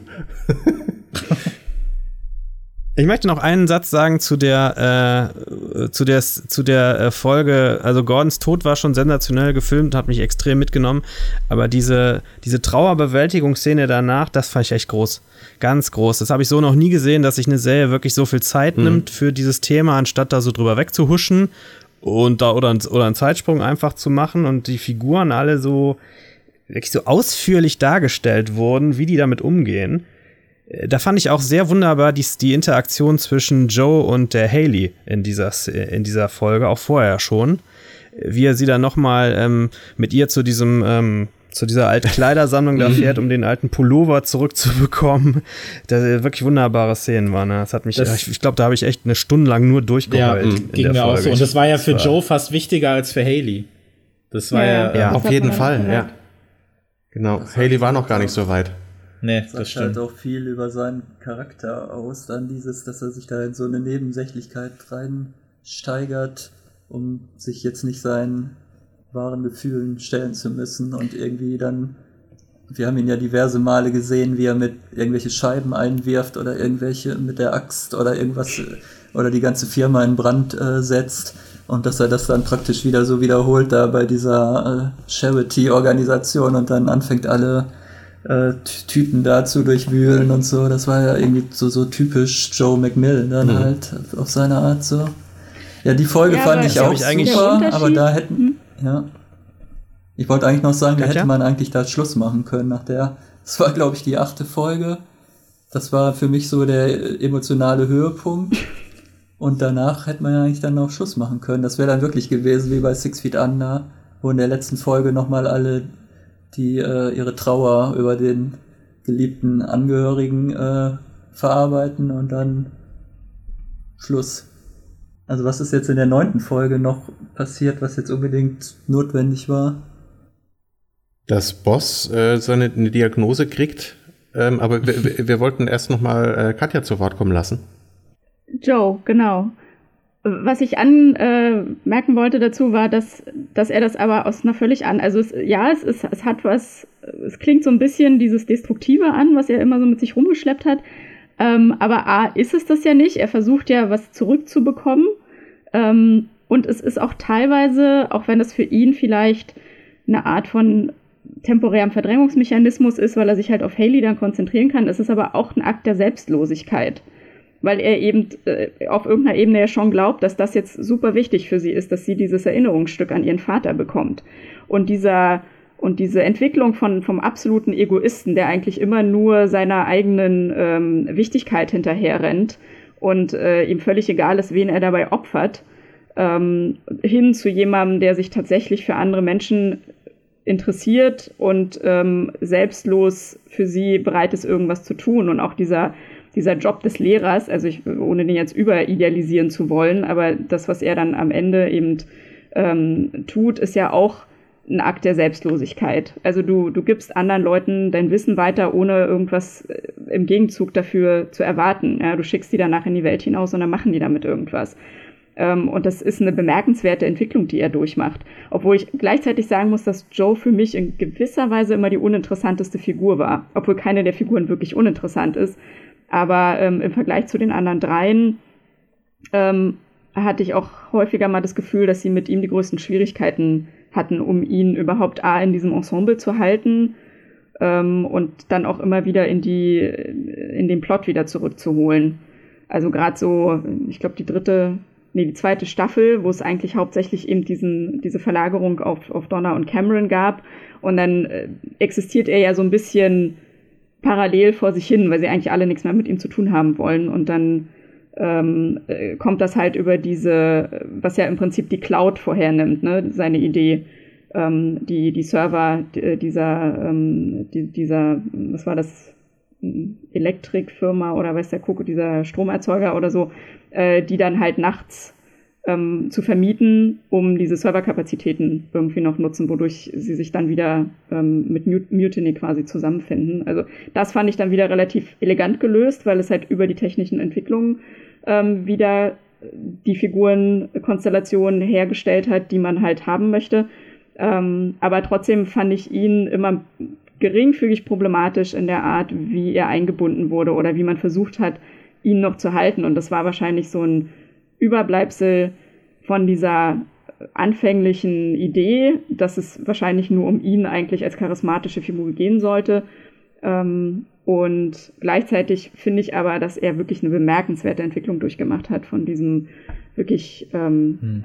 grundsätzlichen Arsch, ähm, der über Leichen geht, um äh, seine Daddy-Issues da zu verarbeiten und sich und, und der Welt irgendwas zu beweisen, zu jemandem, der halt mit sich im Reinen ist, mehr oder weniger und eben auch in der Lage ist, irgendwie selbstlos zu sein, auf andere Menschen einzugehen. Ich finde, da hat in der dritten Staffel so eine Figur wie Ryan geholfen ähm, ihm da so ein bisschen. Boah, furchtbare Figur, schrecklich. Findest du, finde ich halt, finde ich halt so gar nicht. Habe ich jetzt beim nochmal ansehen gemerkt, wie sehr mir Ryan eigentlich die ganze Staffel zerstört hat. Ach, komm, das war ein unfassbar nervtötender Typ. Das dritten Staffel Podcast auch schon vor. Wie ist denn eigentlich nochmal diese Ehefrau, die da kurzzeitig auch einen Hauptcredit hatte, obwohl die überhaupt nur in zwei Folgen mal kurz Die hieß jedenfalls nicht Ryan, das ist die Hauptsache. das war in der zweiten Staffel auf jeden Fall. Ja. War das nicht in der dritten Staffel? Nee, das war, das war ja dann sein, äh, ihr Vater, bei dem er dann gearbeitet hat, wo dann die. Ach, das war äh, diese Dinger Staffel, wo, der, wo Joe die meiste Zeit da in diesem Keller saß. Oder genau, ja, genau, genau im Archiv. Servern. Genau. War das nicht diese, diese Arbeitskollegen, die da irgendwelche Enten geschnitzt haben oder sowas? Oder was war das? Weiß nicht mehr. naja. Aber ich, also, was hast du zur Verteidigung von Ryan vorzubringen, Christopher? Also, ich finde vor allem, dass Ryan halt wesentlich, also, dass er halt enorm wichtig für die Figur von Joe war, um ihm wieder so ein bisschen mehr, ich will jetzt nicht unbedingt Tiefe sagen, aber ihm so ein bisschen mehr, ja, Relevanz zu verleihen, weil in der zweiten Staffel sehe ich das auch so, dass es ein bisschen schwierig war, sich jetzt zu überlegen, wie baut man ihn in diese Serie ein, die ihn eigentlich nicht mehr braucht. Ähm, aber das wurde alleine dadurch halt schon super gemacht, indem man ihm dann nochmal gezeigt hat, wohin sein ganzes, ich äh, sehe alles voraus, ich bin der mhm. Coole, ich brauche mein, mein Protégé und alles, wohin ihn das dann letztlich führen kann.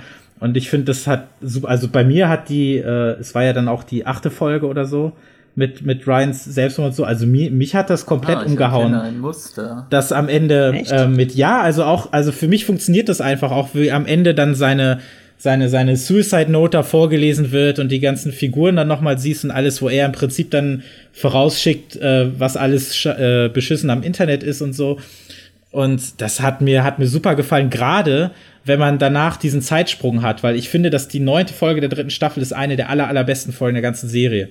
Ähm, wo äh, Cameron aus Japan wiederkommt und sie sich dann auf der Comdex treffen und diese Folge miteinander verbringen, wo sie auch mhm. dieses komische Spiel mit den Feuerzeugen oder was das da ist haben. Und ich finde, das fand ich so herausragend großartig. Und das alles funktioniert ja nur durch das, was vorher passiert ist. Und alleine dadurch äh, legitimiert das schon alles. Und eben weil Joe auch gesehen hat, wohin das alles letztlich führen kann äh, mit, mit, mit seiner Art und warum ihm das jetzt auch nicht mehr passieren wird als äh, ja, Lehrer, Professor oder wie auch immer. Ja, sie haben quasi dieses ganze äh, charismatischer Visionär mit einem Haufen Jünger-Thema einmal komplett auf die Spitze getrieben. Ja. So, um, um diese Figur dann brechen zu können, um die auch be zu befreien aus diesem Korsett im Grunde genommen, was sie ihm ja da aufgezwungen haben. Hätte man mit Steve Jobs ja. vielleicht auch mal so machen Statt immer so noch so verherrlichende Filme über sein Leben zu drehen. Ach, das Ding von Aaron Sorkin war aber den, jetzt, den Film mit Michael Fassbender da ja, verherrlicht? Genau, absolut, war absolut so war der verherrlichend. Ja, ja, was der das ich überhaupt Total. Er war, letztlich war er wieder der Super Daddy äh, ja, am Ende überhaupt nicht. Ich finde, da kommt total gut raus, was für ein Arschloch das ist. Finde ich das mit dem guten Kern, weil er seine also Tochter einen Walkman geschenkt hat oder irgendwas. Naja, ja, wo er dann den, den iPod vorwegnimmt und so und bald hast du alle. Nee, also das, äh, da fand ich, da war das, äh, nee, überhaupt nicht. Also da war es letztlich dann doch zu viel, zu viel Hollywood, meiner Meinung nach. Aber wie, wie, wie toll haben sie das mit Donner gemacht? Ryan-Fans. Nein, kommen wir doch wieder zu Donner. Also so wichtig war ja jetzt für die dritte Staffel nun auch wieder nicht, dass, äh, dass doch. sie jetzt an Ryan, äh, an Ryan äh, festhängt oder so. Aber wollen wir noch auf Donners Absturz äh, oder ähm, tief zu sprechen kommen aus der sechsten Folge? Wo sie ja eigentlich diesen, an, also wo sie ja erst diesen ähm, anderen alten Programmierer aus ihrem äh, Rover-Team mobbt oder äh, heraus ähm, äh, wie sagt man, Ja, rauskauft weil der im unfähig Prinzip. ist. Der ist einfach unfähig. Ja, das, Was das soll der?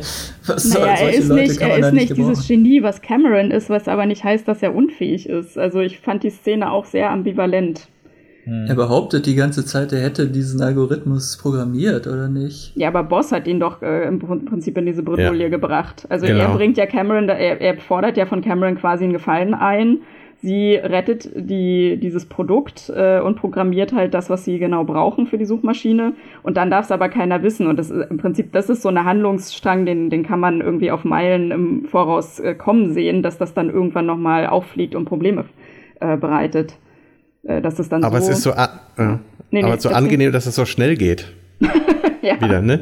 Weil sie, sie nicht, sich gar nicht so lange damit aufhalten, weil, weil Donna es gleich ahnt, da, das kann doch eigentlich nur Cameron Ja, sein. Und sie das ist so stinkig und äh, ähm, es kommt ja dann auch raus. Und, Und wenn sie dann diesen Typen gefeuert hat, dann, dann ist doch das, äh, dass sie eigentlich den, den neuen Programmierer eigentlich schon gleich an der Angel hat und eigentlich überzeugt und ist dann so, landet doch dann im Bett mit ihm.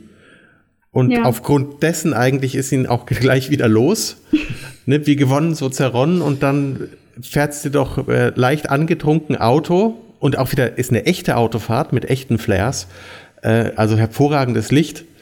Und äh, landet im Knast und wird von Gordon, ihrem besten Freund, trotz Scheidung und allem, auch das ist so ein super Detail. Es ist halt nicht hier der Rosenkrieg zwischen den beiden, sondern die aufgrund der gemeinsamen Kindererziehung, die schon in der ersten Staffel das große Highlight für mich war zwischen den beiden, ähm, dass die halt immer noch miteinander reden und umgehen und äh, die Intimität und äh, Freundschaft zwischen den beiden halt einfach nicht weggewischt wird.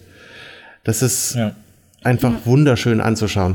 Da muss ich auch an die Szene am Ende der dritten Staffel denken, nach dem ersten Time Jump, wo du sie dann in der Bar äh, aufgrund dieses Dialogs, du dann herausfindest, dass die beiden geschieden sind und wie sie da trotzdem noch miteinander reden. Ähm, da, da merkt man auch eben genau das, was du gerade gesagt hast, dass du manche Dinge halt ähm, trotz der ganzen Probleme, die sie hatten und trotz der Scheidung einfach nicht mehr los wirst, die sie miteinander hatten. Hm. Und da schließt sich ja auch so. Ich muss ja sagen, Entschuldigung. ja, Katja, du? Da schließt sich auch so ein bisschen der Kreis, ähm, wobei ich das irgendwo gelesen hatte, noch bevor ich dann die äh, Folge nochmal geguckt habe. Aber am Anfang holt sie ja Gordon aus der Ausnüchterungszelle ab. Ähm, und da kippt dann halt, also das ist quasi Ach, eine ja. Referenz zur, das in der allerersten, in der aller, allerersten Folge ähm, passiert das halt andersrum und sie hat auch noch die Kinder hinten im Auto ähm, weil er halt diesen, äh, diesen Niedergang dieses Computers, den sie da zusammen entwickelt haben, nicht verkraftet. Na, ähm, wieder so ein, so ein sch- wunderschönes Beispiel für ähm, diese Verknüpfung dieser der technischen Entwicklung und dieses und äh, der, der Persönlichkeiten, ja, diese Ehe, die dann am Anfang auch so ein bisschen ähm, im Ungewissen hängt, weil die beiden diesen, dies- dieses gemeinsame Produkt eben nicht auf die Beine gestellt bekommen haben und da quasi beruflich mit ihren Fähigkeiten irgendwie gescheitert sind und ähm, sie das besser verkraftet als er. Also das ist fast, als wenn die irgendwie den Verlust eines, also ist wahrscheinlich ein bisschen zu hoch gegriffen als, als Vergleich, aber als wenn die den Verlust eines Kindes irgendwie gemeinsam äh, verkraften müssen und, und, äh, und das halt irgendwie dann so eine Disbalance da reinbringt. Ähm, und genau, und am Ende ist sie diejenige, die dann halt im Prinzip auch aus beruflichen Gründen anfängt zu trinken und dann von ihm aus äh, abgeholt wird von der Polizei. Da dachte ich ja in dieser Szene, jetzt gibt's einen heftigen Unfall und Donna stirbt. Das dachte ich auch. Und dann, dann dachte ich noch, was bei der neunten Folge dann, oder äh, die dann irgendwie auch so seltsam anfing, da wo ähm, Joe da nochmal so eine Rede hält vor versammelter Belegschaft so und ein Mensch, äh, der besonders prägend war, ist jetzt nicht mehr unter uns. Und dann dachte ich, jetzt ist Haley, also ich dachte, das wäre schon so eine irgendwie so, ein Vor, so eine Vorblende und jetzt würden wir noch gezeigt bekommen, dass Haley jetzt auch noch irgendwie draufgegangen ist, weil die ja auch nicht mehr oder ja, sie ist nicht mehr unter uns oder irgendwie sowas hat er doch gesagt.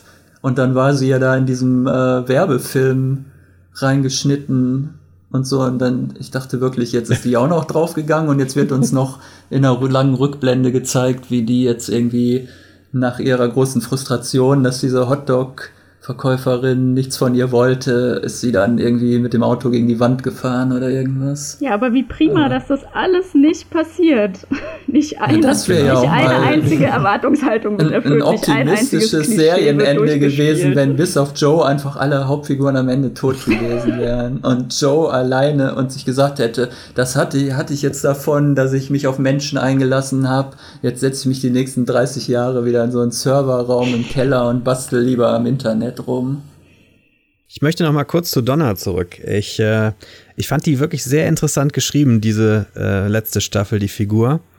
Ich war ein bisschen äh, schockiert am Anfang, muss ich wirklich sagen. Die ersten paar Folgen, als sie äh, ihre harte Karriere, Frau-Nummer da durchgezogen hat, macht für die Serie sehr viel Sinn, für die Figur auch. Für mich als Zuschauer fand ich es ein bisschen schade, weil mir die immer sehr sympathisch war vorher. Und jetzt die dunkleren Seiten plötzlich so betont wurden, die vorher natürlich auch alle schon da waren, immer in Ansätzen. Und sie klaut auch noch Ja, die das Idee. Ist ja nicht, genau. Es ist ja nicht so, als wäre es jetzt, es wäre es vollkommen fremd gewesen, ihre Charakter sich auch einfach mal durchzusetzen, an manchen Stellen auch schon mal über Leichen zu gehen, durchaus.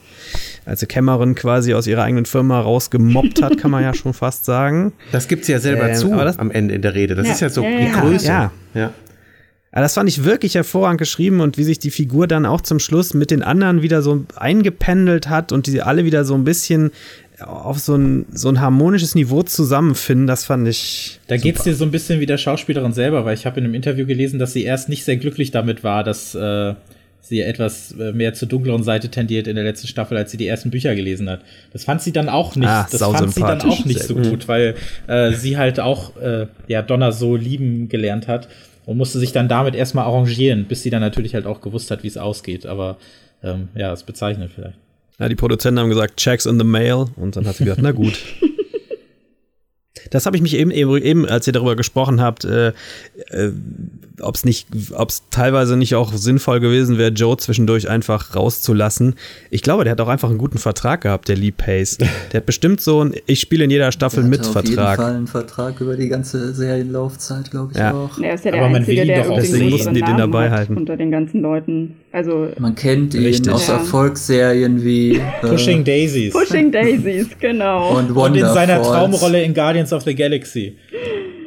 Ja, aber der ist doch, ich wollte doch gerade sagen, der ist jetzt dick im Marvel-Universe. immerhin, ja, Mackenzie. Davis spielt in Blade Runner mit. Da habe ich ja echt vor, vor Vergnügen bald gejuchzt, als ich Ja, die da gesehen habe, Und weil Black- das, ich äh, hatte Black das nicht Mirror sie gewusst, auch dass sie, dass sie da mitspielt und auch noch Ach, irgendwie. ist sie jetzt die neue Devil Hannah oder was? Äh, nee, Ja. das nicht ganz. Von der Haarfarbe wird's ja passen. Doch, doch, exakt eigentlich. Ja, sie sieht sogar so ein bisschen Leider. so aus. Hört ne? mal auf zu spoilern, ich habe den Film noch nicht gesehen. Also die Oh, 2000 Tatsache, wow, dass sie da mitspielt, ist ja noch kein Spoiler.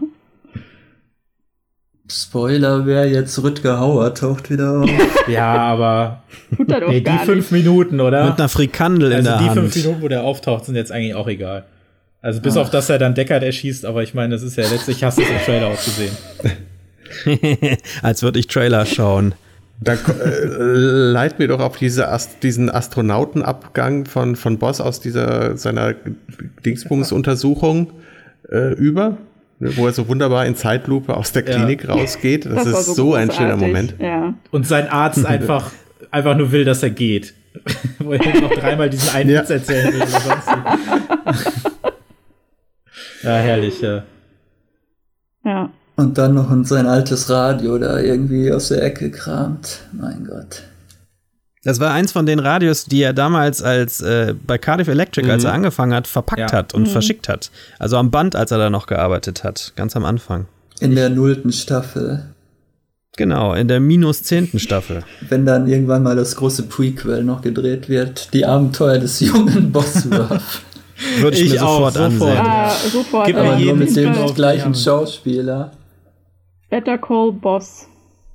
Genau, Better Call Boss. ja, ja. AMC, wenn ihr das hört, kauft das mal. Ey, pitch, pitch das doch einem der, der Chrises auf Twitter. Das ist doch äh, ist fantastisch und passt in den Tweet. Hm. Auf jeden Fall, der Cantwell. Ich habe äh, letztens einen von denen bei Reddit erwischt, weil das Halt and Catch Fire Reddit ist natürlich auch sträflich unterbesucht, so wie alles, worum es in dieser Serie geht. Und da hat sich dann einer ähm, der beiden, ich weiß nicht wer es war, auch dahin verirrt und nochmal allen gedankt, die die Serie geschaut haben. So fast, als hätte er unter oh, jedem Reddit-Post persönlich geschrieben, so ja, thank you, thank you. If it were up to me, we'd be preparing Season 5 by now, but oh well. Und so, solche Sachen. Und das fand ich sehr sympathisch. Ich glaube, denen fehlt die Serie eigentlich am meisten jetzt. Ich hoffe, dass die demnächst Wobei wieder was starten können in irgendeiner Art und Weise. Ja. Weil was Wobei ich durchaus finde, dass die vier Staffeln genau jetzt die richtige Länge waren. Ja. Ich weiß nicht, ob man das jetzt noch ewig hätte fortsetzen sollen. Ah, ich könnte hm. noch. Aber ich meine, so wie die vierte Staffel verlaufen ist, klar, es ist natürlich jetzt ein Ende, aber ich hätte auch Ach. Klar, man hätte natürlich in dem, Zeit, äh, in dem Zeitfenster, in dem jetzt die Zeitsprünge passiert sind, wenn man mehr Staffeln gehabt hätte, andere Sachen erzählen können, klar. Aber gerade dieses Arbeiten mit der Leerstelle finde ich echt so super. Also ja. die, dieses Stilmittel taucht ja immer wieder auf, also äh, in der vierten Staffel dann wirklich verstärkt mit diesem, was ihr auch schon erwähnt habt, eben, äh, dass die Beerdigung eben nicht gezeigt wird, sondern es um die Reaktionen geht, dass die Abfuhr, die Haley äh, erfährt, auch nicht gezeigt wird, sondern eben auch wieder nur ihre Reaktion hinterher, die halt so herzzerreißend, herzzerreißend ist. Und im Grunde sind diese Zeitsprünge ja auch nichts anderes als dieses Stilmittel, halt ähm, immer das Ergebnis zu zeigen und nicht das Ding selber, weil das vielleicht auch gar nicht so spannend ist.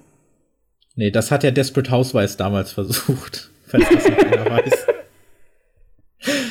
Aber du hast Desperate Housewives gesehen? Äh, mehr so aus zweiter Hand. Meine, meine, meine, meine Bekanntschaften haben es gesehen, da lass es mich so vorhin. Ach so, natürlich. Okay. Ja, dann bin ich doch wieder der Einzige, der hier underwhelmed ist, aber ich glaube, ich habe auch einfach ein Herz aus Stein und deswegen hat mich das alles nicht mehr so angesprochen. Muss aufpassen, das wird irgendwann gesundheitlich problematisch. ja. Aber nicht mal Salisbury Hill. Ich meine, das ist, das ist, dass sie sich das getraut haben. Ja. Was ist ähm, denn an dem Song jetzt eigentlich so schlimm? Nicht ja, gar schlimm, nichts, der ist super. Aber der aber ist so 80er und äh, so ikonisch ähm, das kann eigentlich nur schief gehen und bei ihnen geht's halt nicht schief. Absolut. Und wenn du, ich meine, das ist ja wirklich fast aus dem Lehrbuch, aber die Szene, in der Joe dann eben da reinkommt und sich dann auf seinen Stuhl setzt und du nochmal die ganze Serie ein bisschen rekapitulierst. Du siehst den Cardiff Giant mhm. natürlich, du siehst das Foto von Cameron, du siehst das Buch, was er ihr vorgelesen hat über Nacht. Und dann, als er sich den, den Tee eingießt und das Bild von Gordon kommt, da habe ich direkt wieder losgeheult. also es ist einfach so, ja, also ja, vielleicht, ja, vielleicht bin ich da wirklich ja. sehr billig, was das angeht, aber es hat für mich 1A funktioniert und ich fand, das war, war, war ein super Schluss. Und der Song ist ja super. Da, da akzeptiere ich keine zweite Meinung. sollte man eh nicht. Man sollte eh keine anderen Meinungen irgendwie gelten lassen. Ne? Und äh, ja, jetzt sagen wir auch immer die, äh, wieder den Vergleich zu Stranger Things zu ziehen, der keinen Sinn macht, aber äh, weniger, deutlich weniger abgegriffen als Every Breath You Take beispielsweise. Wo ich mich wirklich fragte, hätten sie wirklich nicht irgendein anderes Lied nehmen können? Spoilerst du gerade das Finale der zweiten Staffel Stranger Things? So, ich spoiler jetzt ich ein noch, spoiler jetzt noch das Finale von einer Serie, die auch keiner geguckt hat, nämlich Red Oaks. Spielt ja auch in den 80ern. Da gibt es noch unbekanntere Songs, glaube ich. Aber das fand ich irgendwie ein runderes, äh, runderes Ende. Das war genau Was hättest du dir denn gewünscht, Markus, das, als ich Ende? Ich habe gesagt, die achte Folge hätte man ja dann Schluss machen können. Okay. Weil bei Red Oaks war genau die letzte Einstellung genau so, wo, wie ich die auch geschrieben hätte. Gut, vielleicht spricht das jetzt gegen die Serie auch einfach, aber das war einfach so, wo ich dachte, das ist jetzt genau das offene Ende und genau der Moment, wo ich jetzt halt auch dann ausgestiegen wäre aus dem Leben der Hauptfigur. Wie viele Staffeln gab es da? Ich habe nur die erste Folge gesehen. Drei, aber die okay. dritte ist jetzt sehr binge-watch-freundlich. Das sind nämlich irgendwie nur sechs mal 25 hm. Minuten oder so. Ja, okay, wir sind uns zumindest alle einig, dass Salt and Catch Fire eine sehenswerte Serie ist. Wenn jetzt die meisten von euch das schon genutzt haben, um jetzt alles noch, die, noch mal von vorne anzufangen. Das mache ich, glaube ich, erst, wenn es dann bei Netflix ist es ja noch nicht, oder? Bei Netflix Nee, das ist Amazon, Amazon Prime. Ach, da ist es. Ja. Stimmt. Aber ich glaube, da warte ich jetzt noch mal zwei Jahre, bis ich da das noch mal von vorne versuche. Ich würde es, glaube ich, noch mal schauen. Also ich hänge zum Beispiel meiner Freundin damit immer in den Ohren. Und ähm, wenn ich sie dazu kriege, dann äh, würde ich auf jeden Fall sagen, noch mal einen Versuch von vorne zu starten. Auch über einen längeren Zeitraum. Das würde ich schon machen. Es macht auch Sinn, weil dir, wenn du den Schluss kennst oder die letzte Staffel, fallen dir in der ersten Staffel auch schon so ein paar Elemente auf, die dann später Oh ja, zum auf Tragen jeden kommen. Fall. Gordons, Gesch- Gordons, Gordons Krankheit zum Beispiel, die wird da in so einer Folge schon relativ deutlich äh, an- angeteasert, als er auch schon so einen Aussetzer hat. Genau, und Das- äh, da wird, glaube ich, sogar gesagt, dass es was mit Blödsinn zu tun hat, ne, weil er damit so viel, äh, das so viel eingeatmet hat. Und genau, das ist die Erklärung für, Ja. seinen, für seinen Zustand, diese ganze äh, Einatmerei von diesen Zinnen und was immer da verdampft. und das ist genau das, was er in dieser Folge den ganzen Tag macht, ne, weil er überall rumlötet. Und das Ja. wird nicht weiter erklärt und es ist einfach da. Es ist so ein, so ein, äh, so eine Detailverliebtheit, die ist einfach grandios. Wenn, also guckt man eigentlich dran vorbei, obwohl man es direkt vor der Nase hat, dann liest man und denkt man, Alter, seid ihr gut und ist das genial recherchiert und super. Das ist mir bei der Serie tatsächlich auch oft so gegangen, dass ich dann äh, später noch Rezensionen von, äh, von begabteren Zuschauern als mir gesehen, ha gelesen habe, die mich dann auf Kleinigkeiten hingewiesen haben, die mir vollkommen entgangen sind. Wo ich dachte, ey, da steckt viel mehr drin in so einer Folge, als ich da gesehen habe. Das äh, spricht sehr für die Serie. Das ging mir doch bei Mad Men immer genauso, dass ich erst, nachdem ich die Kritik gelesen habe, verstanden habe, um was, was überhaupt die Autoren mir damit sagen. Sagt der Macher eines Serien-Online-Magazins. ja, das war doch vielleicht, erinnerst du dich noch, äh, als Jens und ich haben auch mal versucht, eine Mad Men Staffel zu begleiten. Das war doch immer irgendwie so, Haben wie der doch. Kollege vom AV Club herausgefunden hat, sollte diese Metapher Folgendes bedeuten. Aber den AV Club liest ja jetzt keiner mehr wegen dem neuen Kommentarsystem, über das sich in einer Tour beschwert wird. Also sind die Chancen jetzt für äh, Fortsetzung wieder ganz Werden die gut. gleich gelöscht, die Kommentare, oder deswegen?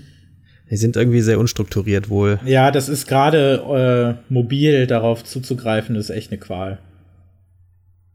Ja gut, das hat sich ja eh bald überlebt mit diesem ganzen mobil, mobilen Internet. Das geht ja auch bald wieder weg, glaube ich.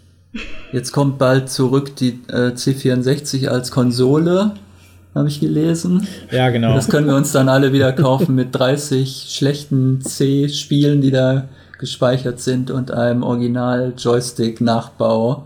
Die Liste war wirklich toll. Ich kannte kein einziges von diesen Spielen. Ich dachte, was ist Die das hatten auch denn? so, so super Namen wie äh, Star Wreck oder so. Immer leicht am Originaltitel vorbei.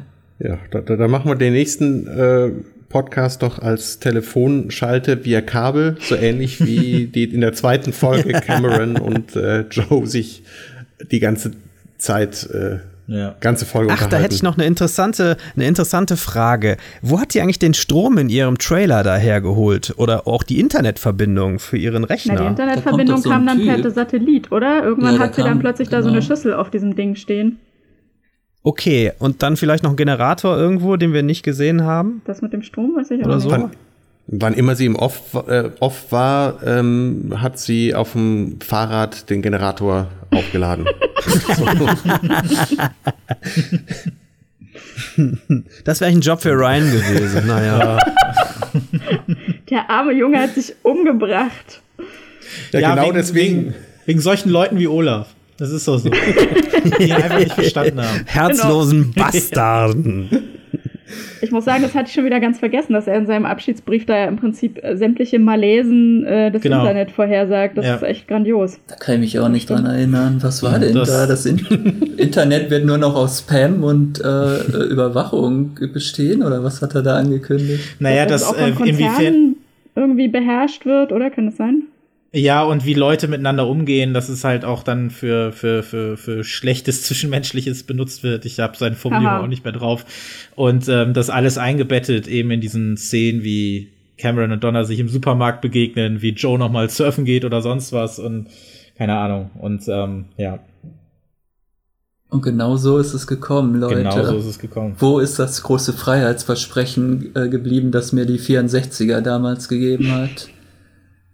Mit, es ist so toll, mit fremden Leuten in aller Welt sprechen zu können. Und die haben sich alle lieb. Und keiner versucht mir irgendwas zu verkaufen, was ich nicht haben will. Aber das fä- fängt eigentlich auch schon an als, ähm, wie heißt jetzt, das ist Comet, ne, was Haley programmiert hat. Ja. Haley's Comet, Als sie ja. dann da, äh, ja, wir müssen die Leute, wir dürfen sie nicht nur auf andere Seiten, Seiten weiterleiten, sondern wir müssen sie dann auch noch möglichst lange auf unserer Seite halten. Da machen wir noch tolle News und tolle Wettervorhersagen und Einkaufstipps am besten auch noch auf die Startseite. Da, damit fing das ganze Elend schon an. Damit Dann steht da plötzlich so News Alert und dann steht da irgendwie so eine sinnlose Headline und ach nee, Leute, lest euch doch lieber einen 80.000 Zeichen Artikel ohne Fotos in der FAZ durch. damit fing auch die ganze Serie schon an, weil einer dieser ersten Ansätze, die Joe damals hatte, war auch ähm, die Reaktionszeit des Computers so weit runterzuschrauben, dass das, das, das war diese, diese Grenze, die sie dann da irgendwann gesprengt hatten mit, ihren, mit, ihren Vers mit ihrem Versuchsaufbau.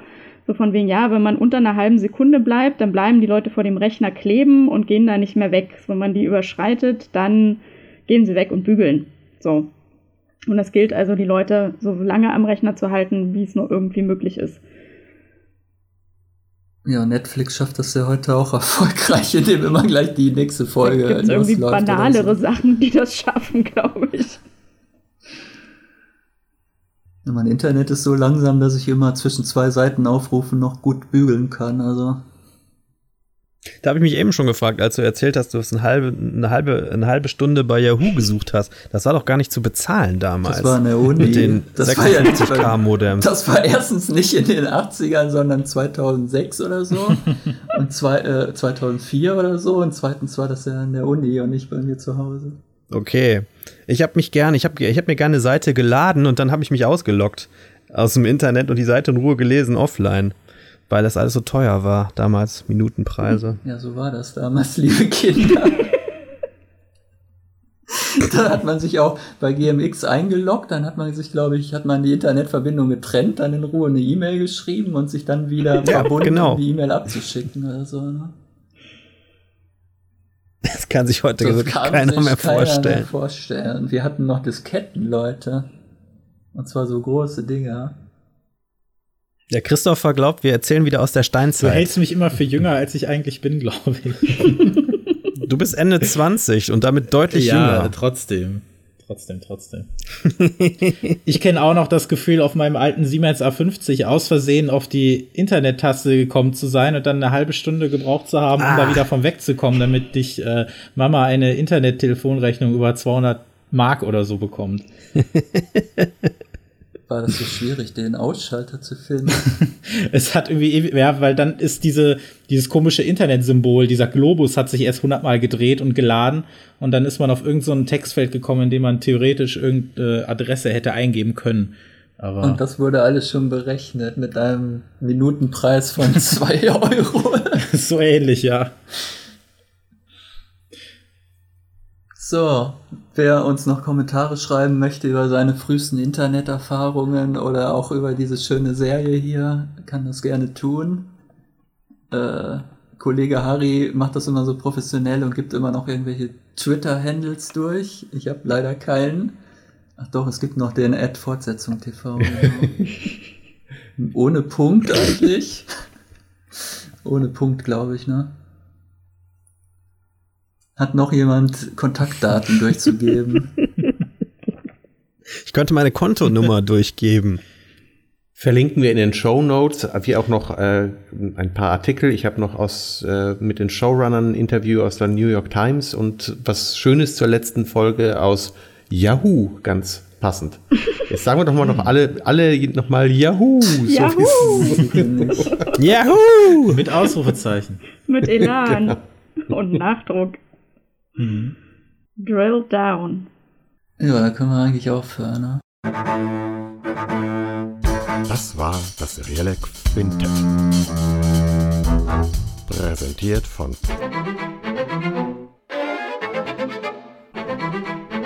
Fortsetzung.tv